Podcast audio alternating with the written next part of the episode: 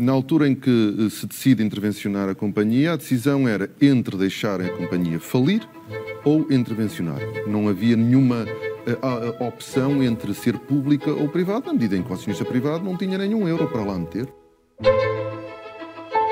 Viva! Está com o Expresso da Manhã. Eu sou o Paulo Baldaia.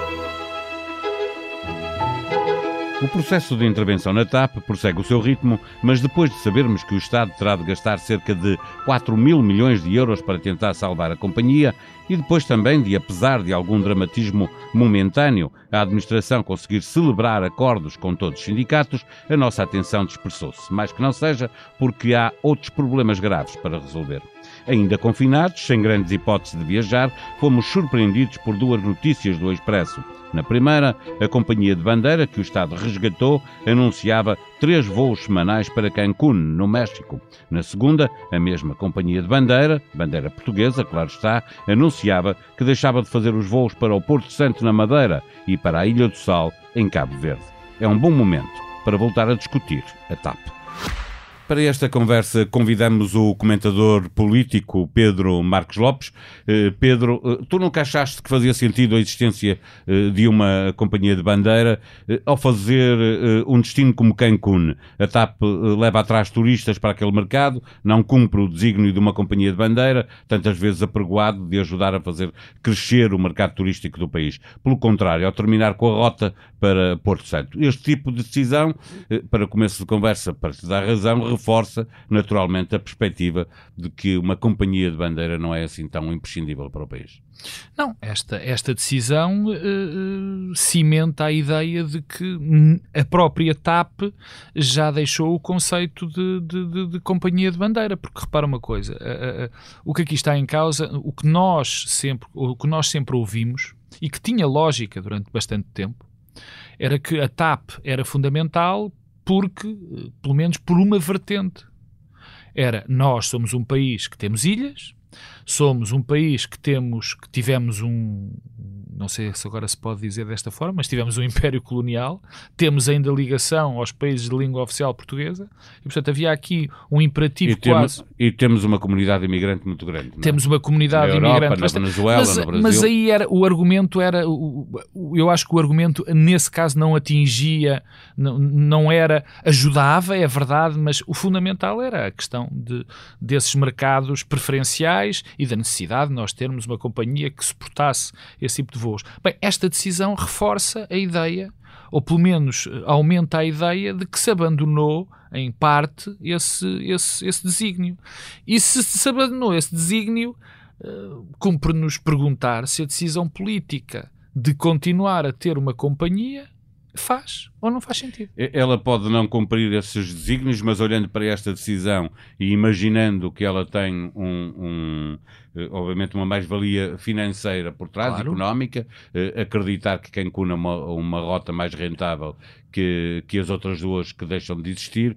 Eh, a questão é, salvou-se, é o argumento do Ministro, salvou-se também uma, uma companhia que é muito importante para a economia em Portugal. E, portanto, é preciso torná-la viável por, por, por este lado, por rotas que sejam rentáveis. Oh, oh, oh, oh Paulo, eu não, eu não me parece sequer que o, que o ministro Pedro Nuno Santos uh, uh, acredite que a companhia é viável financeiramente. Eu acho que ninguém acredita, ou pelo menos ninguém no seu juízo perfeito. Não, eu, aliás, eu nunca ouvi claramente que o, o Pedro... ministro, obviamente, que acredita. Não, eu não, não, não acredito. Não, não acredito que o Pedro Nuno Santos, e se ele o disse, peço desculpa, mas eu, o que eu acredito, o que eu acho que está em causa é há uma vontade política ou não há uma vontade política de ter uma companhia de bandeira, do Estado ter uma companhia. Porque Mas ela. Só, ela só existe se for viável. Não, não, pelo contrário. Pelo contrário, eu acho que já é claro para todas as pessoas, quer dizer, eh, do setor, para a aviação civil eh, no, no, na globalidade na Europa, de que uma empresa como a TAP, com este tipo de mercados, vai ser sempre deficitária, como tem sido sempre.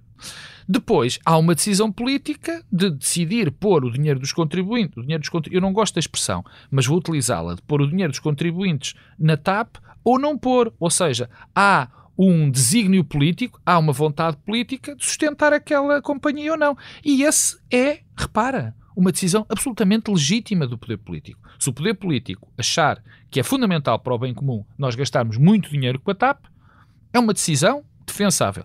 a, questão é que ela, quando estiver a operar depois desta reestruturação, Bruxelas não deixará que se injete dinheiro Paulo, uh, todos os anos na TAP. Oh, Paulo, mas não é possível. O, o, que nós temos assistido, o que nós temos assistido no mercado da aviação civil é uma sistemática, uh, uh, a tendência é das companhias se unirem porque já perceberam, em, na Europa toda, porque já perceberam que é um mercado, já perceberam, não, já todos nós sabemos que é um mercado muito complicado, muito difícil e que precisa de enormes economias de escala enormes economias de escala.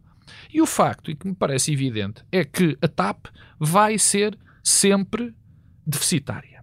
Agora dizem-nos que há um plano, dizem-nos não, há um plano, que, enfim, perfeitamente defensável, que diz que vai ser rentável, mas através de um conjunto de critérios que são contra o pretexto de ter aquela companhia pública. Ou seja, ou ela se torna rentável e nós abandonarmos determinadas rotas, como por exemplo estas, que deixam e, e, e deixa de fazer sentido o facto de nós termos esta companhia para essas necessidades políticas que tivemos ou que se achava que se tinham até hoje. Portanto, não há não, não há aqui uma decisão uh, fácil. Mas... mas... não vês nada de positivo na decisão de, eh, de nesta decisão de, de deixar de voar para eh, para Porto Santo, mas ir para Cancún, no sentido de que pode ajudar a, a companhia a oh, ser Paulo, salva. Eh, é evidente. É positivo ou não? É evidente. Isto é como. Uh, dizer isto aqui é um bocadinho estranho, mas é como a RTP ter o preço certo.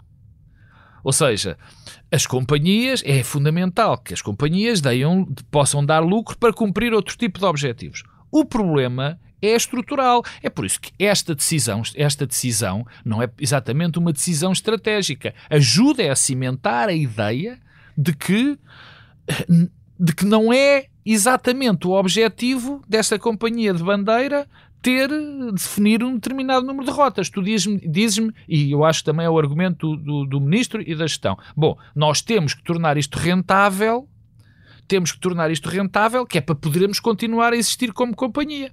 Bom, mas esta companhia existe para ter para ter voos para Porto Santo, certo. entre outros. É... Para ter voos para Cabo e, Verde, e... para ter voos para Caracas, provavelmente.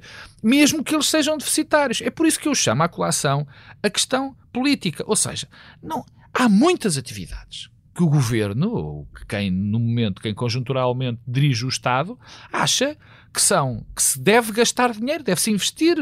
Eu acho legítimo o governo ou outro governo qualquer achar que este, isto não é uma despesa, é um investimento que se faz. Por exemplo, quando tu ouves o argumento enfim, um argumento que eu acho que é falacioso, mas não vamos agora falar dele, de que é muito importante para a economia nacional, que gera muitos empregos, mas é, é muito importante para a economia nacional em relação a quê? Quer dizer, nada do em que... relação a, a, à exportação, à exportação, a companhia pois, é a companhia, pois. a empresa que mais exporta no país, tem uma componente de importação, mas é bastante mais uh, pequena que a, que a componente de exportação. Mas a questão é, a questão uh, é, dá, dá oh, compra, faz muitas compras a centenas de empresas portuguesas e depois dá prejuízo certo? E é isso que tem que evitar. portanto, portanto, o que nós estamos a fazer, eu acho sempre um argumento falacioso, porque pô, dá muitos empregos. Dizer, bom, eh, mas nós pagamos bem, pagamos e pagamos muito por esses empregos que a TAP gera, pagamos e pagamos muito por esses clientes que a TAP, enfim, faz, faz crescer. A conta é simples, é relativamente simples, eu insisto Sim, muito. O, o, dinheiro que lá vamos colocar não o vamos voltar quer a Quer dizer, não, exato, e, não, e o que eu custa-me perceber, quer dizer, e, e na minha grande, na, na, na, minha especialidade de lagares de azeite, como dizia o outro, não sou especialista em aviação civil, mas vejo o que está a acontecer nas outras companhias e qual tem sido a tendência. A tendência. A questão, eh, deixa-me perguntar-te, a questão pode ser, eh, eh, antes de, de acontecer o que aconteceu com a pandemia para todas as companhias de aviação. Sim, uh, uh, a Lufthansa e a TAP estavam em, em negociações. Pode ser que o, e, e, e, a perspectiva, o que se julgava era ou se deixava a empresa falir, TAP, ou se nacionalizava porque os privados não tinham capital, nem disponibilidade, nem, nem, nem recursos para ir à banca para salvar a companhia. P podemos estar a colocar estes quase 4 mil milhões de euros eh, que vão ser colocados na TAP para a reestruturar e a seguir a entregar para uma fusão oh, com Paulo, a Lufthansa. Mas eu acho que isso é praticamente inevitável. Eu acho que isso é praticamente inevitável. E eu, muito franco, respeitando pessoas que eu tenho máxima de consideração, como a gestão da, da TAP, como o ministro Pedro Nuno Santos, eu acho que basta olhar para o lado para ver que é inevitável. Agora, o que nós já devíamos estar a pensar, na minha opinião, em termos políticos, era como é que nós, como comunidade, vamos fazer com que a TAP consiga, mesmo na mão de estrangeiros, mesmo na mão de privados, como é que a TAP, sendo uma empresa que vai continuar a chamar-se provavelmente TAP, ou pelo menos vai ter aqui vários voos, como é que nós vamos conseguir negociar um conjunto de contrapartidas que para nós são essenciais para o nosso bem comum, que é a necessidade de nós termos os voos para os nossos destinos nacionais que são, só são servidos através de avião, como é, que essa, como é que esse acordo vai ser feito em relação à necessidade que nós temos também, absoluta, até em termos estratégicos, da nossa ligação a Angola, a Moçambique, aos países de língua oficial portuguesa, ao Brasil, ao sítio onde estão também os nossos imigrantes, como é que nós vamos encaixar essa necessidade estratégica do país naquilo que me parece inevitável, que é uh, a Portugal deixar de ter uma companhia que seja de portugueses e que seja uma companhia de bandeira. Isto parece-me inevitável e o que me custa nisto é a sensação, que não é só sensação, que há muita gente que, que o também defende, que nós estamos a gastar um dinheiro enorme. Demasiado, é uma opção política que eu não defendo, percebes? Demasiado dinheiro para Sim, o objetivo claro, que, que se pretende. Que, que, exatamente. Eu acho que politicamente é errado. Não é bom para a comunidade estarmos a gastar este dinheiro todo que não vamos ter contrapartidas eh, com ele. Acho que é uma decisão política errada. Eu reforço, já disse isto dez vezes, vou voltar a dizer. É perfeitamente legítimo fazer, tomar a outra atitude, dizer não, vamos fazer, vamos tentar fazer a TAP e vamos mantê-la e vamos gastar, assumir que se vai gastar dinheiro. Oh, Paulo, há muitas situações. Ainda há pouco, nós, uh, uh, ontem ou anteontem, saíram os resultados da RTP e que estava uh, lá, não sei se viste, tá, deu, tá, lucro. deu lucro. Deu lucro. Bem, deu lucro porque nós pagamos 260 milhões de euros em, em taxa de audiovisual. Só 230 já não dava. E já não dava, quer dizer. E, e pagávamos 230. E, e, e perguntas, bom, isso é. Porquê é que isso acontece? Porque há uma decisão política de que se acha que deve haver uma companhia de, de televisão nacional do Estado, que eu defendo neste momento, já fui contra, mas devo dizer que defendo neste momento que isso exista. Não como nestes moldes, mas existe. Mas não é esse o tema da conversa. Agora, são opções políticas. Há muitas coisas em que se tira muito dinheiro porque a comunidade acha que deve ter aquilo. Eu, por exemplo, acho que a REN nunca devia ter sido privatizada aquele dinheiro que recebemos foi um péssimo investimento.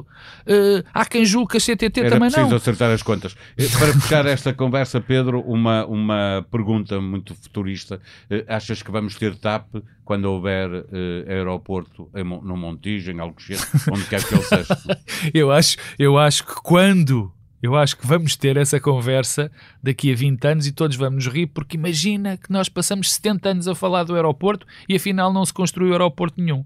Eu estou, era capaz de jurar que é isto que vai acontecer. Se ainda houver TAP, eh, não deixa e de ser se ainda houver Montijo, se, se, o mar não atravessar, e, e, e, vai haver uma grande reestruturação. Por exemplo, não faz sentido, deixa-me dizer isto, eu não, não percebo, não faz sentido que num país, no século XXI, com todas as problemas que nós temos de ambiente ecológicos, em, se façam voos domésticos em Portugal continental.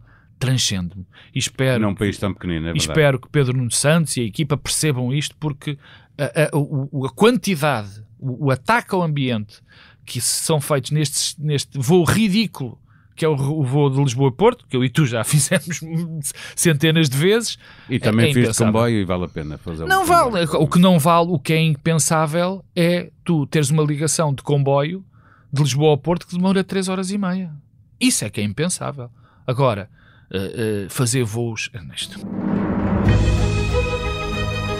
Depois da Câmara de Pova do Arzim, foi a vez do Ministério da Cultura dizer que quer defender a camisola poveira enquanto património cultural português e assegurar que fará o que estiver ao seu alcance para que quem já reconheceu publicamente o seu erro, fala da estilista norte-americana, não se demita das suas responsabilidades e corrija a injustiça cometida, compensando a comunidade poveira. Esta história dava um filme, mas para já pode ler os vários episódios em expresso.pt. O que também não pode perder é o podcast Beleza das Pequenas Coisas, de Bernardo Mendonça. No último episódio, com Beatriz Gomes Dias, candidata do Bloco de Esquerda, feliz a lembrar que uma criança negra que a veja na Assembleia e na TV como candidata à Câmara de Lisboa vai poder sonhar chegar lá. E assim o caminho vai-se fazendo. Expresso da Manhã é um podcast diário que pode subscrever nas plataformas digitais Apple Podcast, SoundCloud e Spotify. O episódio de hoje teve produção multimédia de Ruben Tiago Pereira. Até amanhã, tenham um bom dia.